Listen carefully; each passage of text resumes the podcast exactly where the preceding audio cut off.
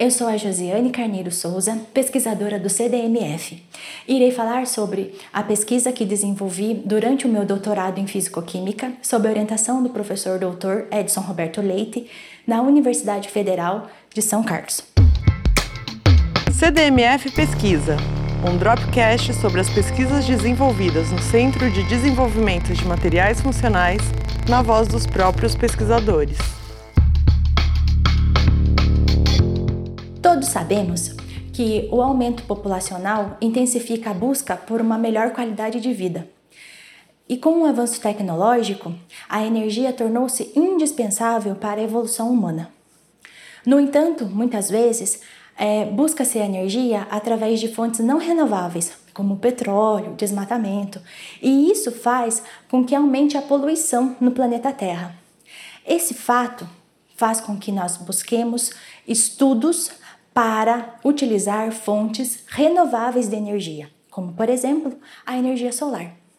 Considerando a irradiação do Sol na superfície da Terra, apenas 0,04% seria o suficiente para a demanda do consumo mundial de energia. Nesse contexto, a minha pesquisa é obter nanopartículas para desenvolver materiais à base de óxido de ferro. O óxido de ferro ele é um composto muito abundante na natureza. Inclusive, ele é um dos principais componentes do que nós conhecemos como ferrugem. É, ele tem muitas aplicações, importantes aplicações, derivadas das suas propriedades elétricas e magnéticas. E isso faz com que nós usemos o óxido de ferro em diversas aplicações no nosso dia a dia, caracterizando ele como um material funcional. No início do meu doutorado, é, eu observei o comportamento térmico destas nanopartículas de óxido de ferro dentro de um microscópio eletrônico de varredura em tempo real. Na temperatura ambiente, essas nanopartículas elas formaram-se aglomerados, mas é, aquecendo o sistema entre 750 até 900 graus Celsius, foi observado uma grande mobilidade dessas partículas devido ao gradiente de temperatura. E isso foi atribuído ao processo de difusão das nanopartículas. Já no desenvolvimento do material, a adicionar óxido de estanho numa porcentagem de 1 a 8% melhorou e muito as propriedades elétricas do meu material. Tanto que realizei várias medidas elétricas que mostraram que o aumento da adição de estanho favorece o aumento da condutividade elétrica.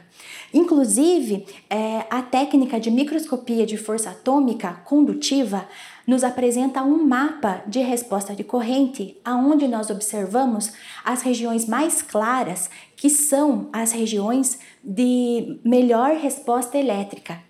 Estão localizadas nas interfaces entre os grãos do óxido de ferro. Essas interfaces são chamadas de contorno de grão. Esse resultado foi muito importante porque ele é, foi capaz de dizer que a corrente elétrica fluiu por toda a amostra e, a, e por um caminho preferencial na microestrutura do óxido de ferro. Esses resultados mostram que o aumento da condutividade nos materiais de dióxido de ferro é devido à segregação do estanho na região do contorno de grão. E que nessa região do contorno de grão houve a diminuição da resistência e por isso então o aumento da condutividade do material, que é muito promissor para o desenvolvimento de fotocatalisadores para a produção de gás hidrogênio, empregando energia solar no processo de oxidação da água.